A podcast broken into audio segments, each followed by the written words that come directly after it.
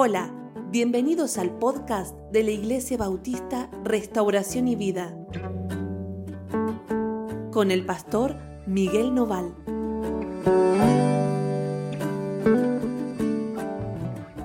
Hola, ¿cómo andan? Dios los bendiga muchísimo. Estamos juntos para compartir otra vez el devocional de hoy. Esperamos que el devocional de hoy te sirva, te ayude. Está en el libro de Génesis en el capítulo 27, como venimos leyendo, a partir del versículo 30 en adelante. Génesis 27, versículo 30 en adelante, vamos a leer hasta el 41. Dice, y aconteció luego que Isaac acabó de bendecir a Jacob, y apenas había salido Jacob de delante de Isaac su padre, que Esaú su hermano volvió de cazar. Y bueno, y sí, esto es lo que iba a pasar. ¿Se acuerdan que habíamos hablado de que eh, Jacob entró disfrazado de Saúl, con la ropa de Saúl, con, ¿no es cierto?, en sus manos, en su cuello, piel de cabrito, y su padre lo confundió con Esaú y lo bendijo porque a Esaú era quien Isaac quería bendecir. Está bien, ¿no? Evidentemente, eh, Isaac tenía en su mente bendecir a Esaú y a nadie más. Y Jacob para recibir esa bendición tuvo que disfrazarse de su hermano y decíamos, no como el Señor Dios para bendecirnos nos tiene que ver como, como Cristo, con la apariencia de Cristo. Y esto nos tiene que quedar muy claro porque el Evangelio tiene que ver con este mensaje. La vida eterna tiene que ver con este mensaje. No hay nadie que vaya a entrar delante de la presencia de Dios para vivir una eternidad allí que no se parezca al hermano mayor, que es Cristo Jesús. Está bien, dice la Escritura que Él es nuestro hermano mayor. Nosotros como familia de Dios nos parecemos a ese hermano mayor, que es Cristo Jesús, de la misma manera que Jacob tenía que parecerse a Esaú, para ser bendecido. Ahora, claro, esto no es algo que nosotros hacemos, no es que yo puedo ponerme la ropa de Cristo, sino es que Dios lo hace. De la misma manera que Rebeca vistió a su hijo Jacob con las ropas de su hermano, así Dios nos viste a nosotros de Cristo y por eso podemos ser bendecidos. Ahora, después de todo lo que ocurrió, Esaú volvió y volvió a reclamar su parte de la bendición con su ofrenda, con su casa, con su animalito recién casado y recién preparado. Fíjense lo que va a pasar, ¿no es cierto? Entonces dice que volvió Esaú de cazar e hizo él también guisados, versículo 31, y trajo a su padre y le dijo, levántese padre y coma de la casa de su hijo para que me bendiga. Evidentemente, Esaú también deseaba la bendición, pero acá es donde nosotros tenemos que darnos cuenta de algo. Jacob y Esaú buscaban la bendición de manera diferente y de esto quiero hablarte. ¿Hay otra manera de buscar la bendición? Sí, sí la hay. En el caso de Jacob, Jacob vino detrás de la bendición simulando ser su hermano, quien él no era, porque sabía que su padre quería bendecir a su hermano. Está bien, ¿no? Y estamos usando una figura natural para hablar de algo espiritual. No quiere decir que Saúl era el dueño de la bendición, porque nosotros sabemos que Dios siempre quiso bendecir a Jacob y que Saúl representaba todo aquello que Dios no no honra, ni quiere, ni bendice. El carácter de Saúl, la manera de ser de Saúl, incluso más. El otro día decíamos que Saúl formó un pueblo que se llamó Edom. Y Edom fue justamente un pueblo eh, aborrecido por Dios, enemigo de Israel. Ahora, en, esta, en este caso, si nos metemos dentro de la familia y dentro de las intenciones de papá, mamá y hermanos, Esaú sí era el que Isaac quería bendecir. Está bien, ¿no? Y era el que en realidad tenía los méritos para ser bendecido. ¿Por qué méritos? Porque era lo que Isaac quería ver en alguien. Isaac quería ver un, ¿no es cierto?, un hijo como Esaú delante suyo. Alguien cazador, como decíamos, ¿no? El macho de América, el macho alfa, aquel que sale y que, que es así brioso, ¿no? y que hace las cosas a través de mucho esfuerzo. Y así era Esaú. Y entonces viene a traer ahora su preparación, su, su guisado, pero este guisado no es algo que él recibió, que fue fácil, ¿sí? que lo recibió como, como algo que la madre preparó, como le pasó a Jacob, sino que es su propio esfuerzo. Esto lo gané yo, esto lo casé yo, lo que voy a ofrecer es lo que yo hago. Y a veces nosotros buscamos la bendición de Dios también de esa misma manera. Como si nosotros pudiéramos agradar a Dios y venimos a ofrecerle nuestro esfuerzo. Y uno puede pensar lo siguiente, ¿no? ¿No tiene más valor ofrecer el esfuerzo personal que venir a ofrecer el esfuerzo de otro? Nosotros decimos que la manera de encontrar la bendición es a través de los méritos de Cristo, no los nuestros. Y uno dice, pero no es más mm, importante, no es mejor ofrecer los méritos propios. Bueno, podría serlo, ¿no? El tema es que nuestros méritos no alcanzan. El tema es que nuestros méritos son insuficientes. Nunca jamás van a poder satisfacer las demandas de Dios. Por eso venimos con los méritos de Cristo, porque en realidad, en realidad, nosotros no podemos agradar a Dios a través de lo que hacemos. Estamos manchados, contaminados, corrompidos por el pecado. Aun cuando quisiéramos invertir nuestra vida para ser agradables, encontraríamos que en nosotros se manifiesta ese enemigo que habita en la carne, que es el pecado, y que nos guía a romper las reglas de Dios. Y nos vamos a dar cuenta que en ese camino por agradar a Dios y vivir una vida de perfección, lo más, eh, lo más ajustada posible, fracasamos y caemos. Y que en realidad Dios no puede ser honrado a través de lo que hacemos.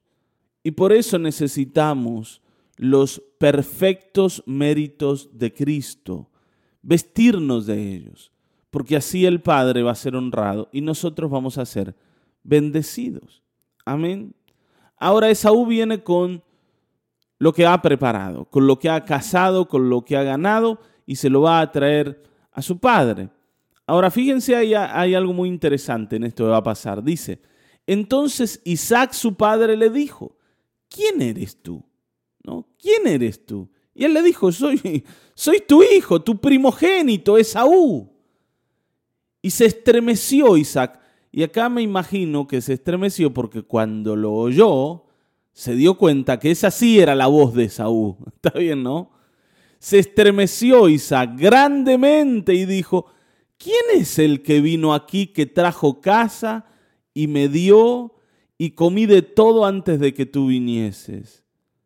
¿Quién fue entonces? Si no fuiste vos, ¿quién fue? Y dice algo que siempre me llamó la atención. Y yo le bendije y será bendito. Y uno dice, ¿cómo yo le bendije y será bendito? Las palabras, como decíamos el otro día, las palabras que Isaac pronunció sobre Jacob disfrazado de Saúl, no son simplemente palabras. No dice, bueno, sí, lo bendije. Bueno, ahora lo desbendigo. No sé. Aquello que dije, bueno, me arrepiento de haberlo dicho y lo cambiamos, se lo damos a Esaú. Es lo mismo. Está bien, sí es lo mismo. Hay personas que sienten eso, es lo mismo. Todo es lo mismo. Que te digan esto, que te digan aquello. Es todo lo mismo. Que te prediquen acá, que te prediquen allá. Que uno te diga de una manera, que otro de la otra. Es lo mismo. Todo es lo mismo. Si son palabras nomás, en realidad no tiene ningún valor. Ahora fíjense que acá Isaac le da un valor a las palabras y especialmente aquellas que le dijo a Jacob, muy importante. Dice, yo le bendije y será bendito y no hay manera de quitarle la bendición ahora a ese otro que vino. No importa si no lo merecía, no importa si lo hizo fraudulentamente. La bendición que le di no puede ser revocada. Está bien, ¿no? No puede ser revocada. Y así es la bendición de Dios. Nadie te la puede quitar. Cuando Dios te bendice, vos sos alguien bendecido. Y esto es hermoso, tremendo. Pero también acá deja ahora a Esaú en una mala posición, porque cuando Esaú oye estas palabras, fíjense, dice, cuando Esaú oyó las palabras de su padre, clamó con una muy grande y muy amarga exclamación y le dijo, bendíceme también a mí, Padre mío. ¿Vieron cuando yo me doy cuenta que la bendición es como que pasó de largo y no entró? a mi vida, yo me empiezo a meter en la amargura, en la desesperación y empiezo a buscar a Dios de una manera desesperada, diciendo, yo también quiero la bendición. Pero la bendición tiene una sola, un solo camino y es Cristo Jesús. Yo no puedo obtener la bendición de Dios sin Cristo. Y eso era Esaú. Esto representa Esaú. La búsqueda de la bendición, pero sin Cristo. Está bien. Nosotros vemos a Jacob y uno dice, no, ah, pero Jacob era una mala persona. ¿Por qué? Porque engañó, porque hizo lo que no tenía que hacer, porque suplantó al hermano, porque se quiso hacer con cosas que no eran de él. Eran como un ladrón, eh, Jacob. Ahora la escritura dice que Jacob era obediente, que Jacob era alguien perfecto, dice. Era alguien sereno, era alguien pensante, era alguien maduro. La escritura dice que Jacob entendía el valor de la primogenitura y de la bendición de Dios, no solamente la del Padre, la bendición de Dios.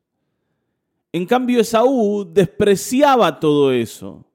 Esaú no hacía caso, Esaú no le importó la primogenitura, la despreció, la desvalorizó.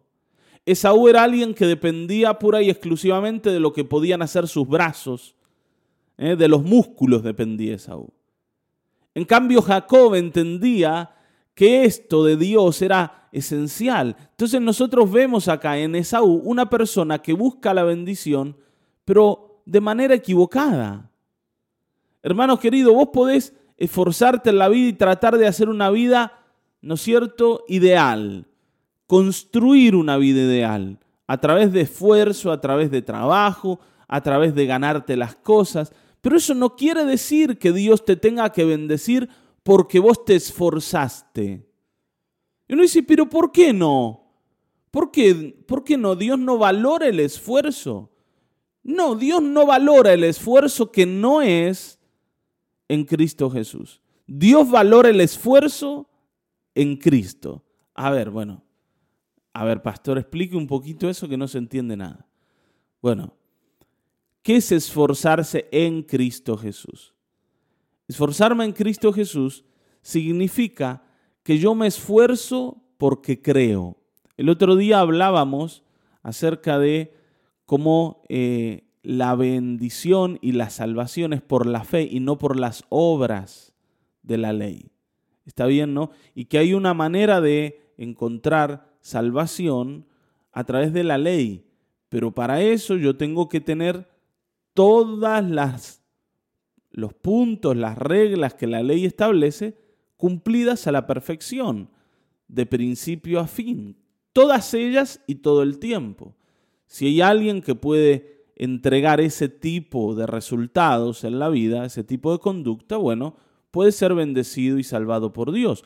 Pero nosotros los seres humanos tendemos siempre a romper continuamente y constantemente las reglas. Por tanto, la ley la tenemos totalmente hecha a pedazos. No podemos tratar de venir a salvarnos a través de cumplir reglas. Pero sí podemos creer en el Señor. Y cuando yo creo puedo esforzarme en creer más.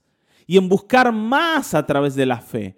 Y yo me esfuerzo no porque, porque soy competente para hacerlo, sino porque soy incompetente y Cristo lo hizo por mí. Entonces ahora, ¿cómo no me voy a esforzar a buscar al Señor? Esa clase de esfuerzo es la que el Señor valora, la que tiene que ver con el esfuerzo detrás de la fe. Esto lo decíamos cuando hablábamos de Santiago, ¿no es cierto? Del libro de Santiago, que mencionaba a Abraham y decía, Abraham también fue justificado por obras, porque él se esforzó, por ejemplo, cuando tuvo que ofrecer a su hijo, Isaac, ¿se acuerdan de ese relato? Bueno, pero se esforzó ¿por qué? Porque le creía al Señor. Le creía al Señor. En cambio, Esaú era alguien que se esforzaba porque en el único que creía era en sí mismo. Esaú dependía de su puntería. Está bien, ¿no? De su arco, de su flecha, de sus músculos, de su conocimiento del campo. A Esaú le importaba muy poco la bendición de Dios. Por eso él dice, ¿para qué me sirve la, primogenitura si yo me voy a morir? ¿Qué me importa lo que Dios quiera hacer con los que vienen si yo ya no voy a estar en la tierra? No me interesa. En cambio, a Jacob le interesaba. Él soñaba con lo mismo que Abraham, con multitud de personas detrás de él. Está bien, ¿no? Ahora eso no quiere decir que no tenía errores Jacob, al contrario, tenía un montón, pero estaba orientado y su esfuerzo era sobre lo que Dios quería hacer con él. En cambio, Esaú se esforzaba en lo que él quería, en sus propios planes de vida. Y esos esfuerzos se quedaron sin rédito, porque Esaú se da cuenta que su padre ya le había dado a otro lo que, lo que él estaba buscando. Lo que él buscaba ya no estaba más disponible. Se lo había llevado el hermano. ¿Está bien? Y esto siempre lo vas a encontrar en la vida. Los que creen, los que tienen fe, son aquellos que se llevan la bendición. Hay un pasaje en la escritura muy hermoso. Dice, el reino de los cielos se hace fuerte y los valientes o los violentos lo arrebatan. El reino de los cielos es para aquellos que están dispuestos, dispuestos perdón, arriesgarlo todo y a dar todo lo necesario y a creer hasta el último día para llevarse el premio. Está bien, ¿no? La fe es algo mucho más arriesgado que las obras. ¿Cómo? A ver, yo veo acá a Esaú y yo veo a Esaú como alguien más esforzado que Jacob. Jacob no hizo nada. Jacob se puso la ropa del hermanito y fue y se llevó la bendición de arriba. No, no es así. Si vos lo estás viendo así, no es así. Jacob al entrar delante de su padre, sabiendo que detrás de esas ropas o debajo de ellas y debajo de, esas, de ese pelo de cabra, estaba Jacob. Está bien, ¿no? Y si era descubierto, iba a recibir maldición para toda la carrera, para toda la, vida, para su descendencia, para sus hijos. La maldición no se le iba a apartar y tuvo que ser muy valiente para entrar ahí creyendo. En cambio, Esaú estaba confiado en que su arco y su flecha le daban todo lo necesario, que no había ninguna oportunidad para que él perdiera la vida. Esaú era el ganador. En cambio, Jacob tuvo que confiar en esa ropa que llevaba, en ese, en ese pelo de cabra que llevaba puesto. Era lo único que lo podía, vamos a decir, salvar de la maldición. Entonces la búsqueda de Jacob de bendición era mucho más arriesgada. Esaú nunca la buscó, siempre fue de él, entre comillas. Estoy hablando. ¿Por qué? Porque él fue el primogénito. Porque él tenía el favor de su padre. En cambio, Jacob corría de atrás Veamos las cosas correctamente, no incorrectamente. Cuando uno ve a Jacob como alguien que nunca hizo nada y se llevó de arriba las cosas, está mirando equivocadamente. Está parado sobre las obras y no sobre la fe. Cuando yo miro a Jacob por la fe, yo veo que el esfuerzo de Jacob fue mucho más grande que el de Esaú. Mucho más. Jacob entró creyendo que la ropa que llevaba puesta lo podía salvar. En cambio, Esaú vino a ofrecer su propio esfuerzo. ¿Se dan cuenta? Tenemos acá la manera de agradar al Padre a través del esfuerzo o de la ley, como lo explica Pablo en Romanos y en Gálatas, o tenemos la manera de la fe, que era confiar en que lo que llevo puesto, que no es mío, me va a traer la bendición. Y eso es lo que nosotros hacemos cuando vamos a Dios confiando en Cristo. No tenemos ningún esfuerzo. No, no hay nada que podemos ofrecer con nuestras manos de lo que nosotros hemos ganado. Y vamos a confiar en que esas ropas que llevamos nos van a salvar. Venimos a creer en Cristo. Y de eso se trata el Evangelio. Si todavía tal vez te cuesta entender el, mensaje en el fondo porque sentís que es importante que vos igual ofrezcas algo, tenés que darte cuenta hoy que la mejor analogía del el mundo de la fe versus el mundo de las, de las obras o del esfuerzo es este, el de Jacob y de Saúl. Ellos están seguros de que o, están en búsqueda de la bendición. Esaú confiado en que la bendición va a ser para él porque él se la gana. ¿Sí? Y Jacob confiando en que esas ropas que lleva se las puede se la puede dar aunque él no la merece, aunque no es para él. Cuando digo no la merece, vuelvo a decir, para que no te confundas, en cuanto a lo que el padre Isaac quería hacer. Está bien, ¿no? Y me tomo el tiempo para repetir varias veces esto, porque si no lo entendemos, no podemos entender qué es lo que Dios quiere hacer con nosotros.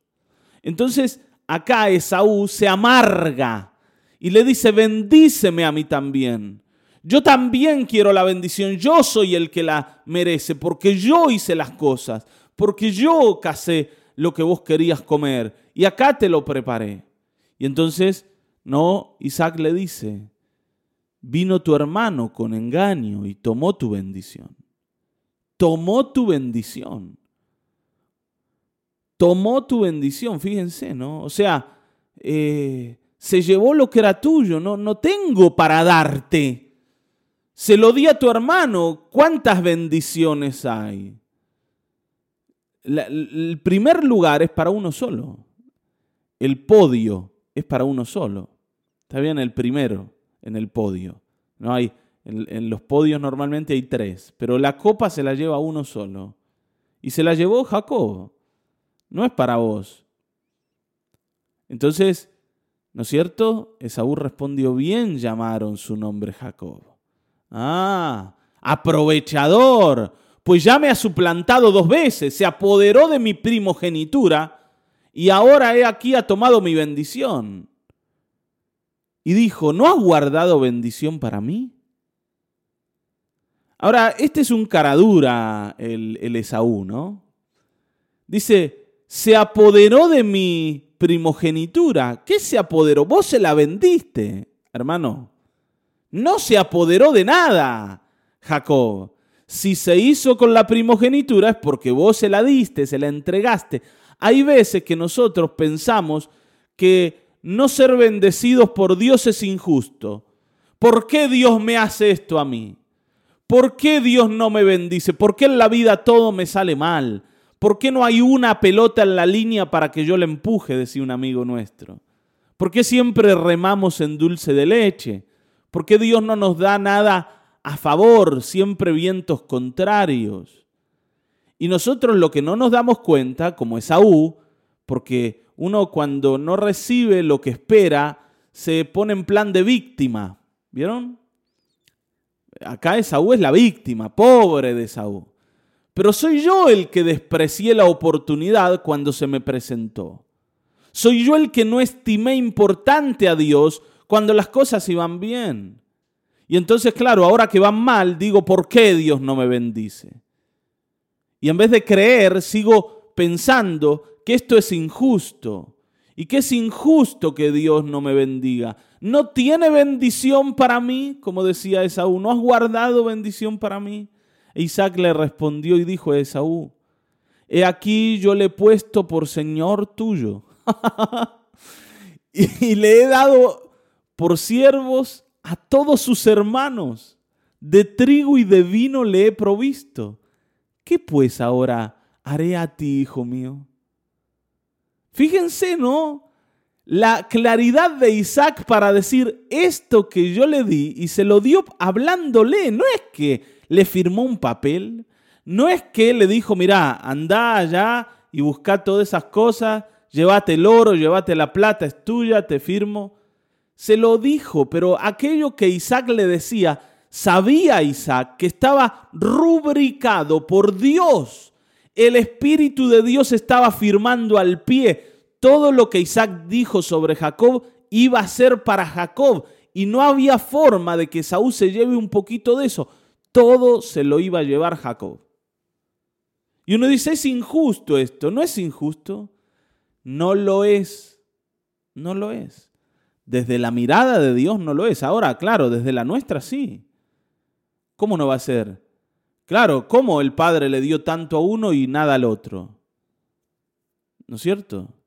¿Cómo puede ser que Jacob eh, vino disfrazado del hermano y se llevó la bendición y para el hermano realmente no había nada?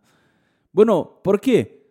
Porque Esaú nunca se fijó ni nunca eh, puso sus ojos sobre la vida que Dios quería para la familia. En cambio, Jacob soñaba con ella. ¿Está bien? Jacob la pensaba, Jacob la miraba, Jacob sabía de Abraham, Jacob sabía de lo que Dios había hecho con su padre. Esaú nunca se interesó por eso. Ahora se quedó sin nada. Entonces le dice, ¿no? No tienes más que una sola bendición, Padre mío. No tenés ni una sola. O sea, él, él se llevó todo. Encima, eh, fíjense, ¿no? Que el padre le dice, lo he puesto por Señor tuyo. Ahora eh, es interesante, ¿no? Que Isaac quería hacer esto con Esaú. Quería poner a Esaú como Señor de Jacob en realidad. Ahora, ¿qué pasa? Que Jacob, disfrazado de Esaú, terminó como revirtiendo la situación. Pero esto que Jacob hizo cumplió lo que Dios había dicho que iba a pasar ¿no es cierto? Cuando nacieron los niños, cuando Dios dijo, el mayor servirá al menor. Y ahora se había dado esta situación, no porque Isaac voluntariamente la haya querido, sino porque Dios estaba con su mano puesta allí. Por eso digo, hermanos, no veamos injusto algo que Dios mismo hizo.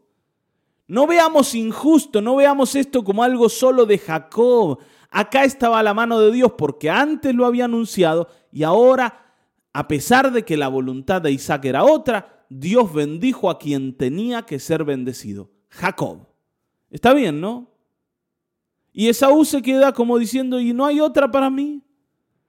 Bendíceme también a mí, Padre mío. Y alzó su voz Esaú y lloró, ¿no? Y acá vemos, ¿no? A, nos, un poco uno se conmueve por Esaú diciendo, ¿Y yo qué voy a hacer ahora?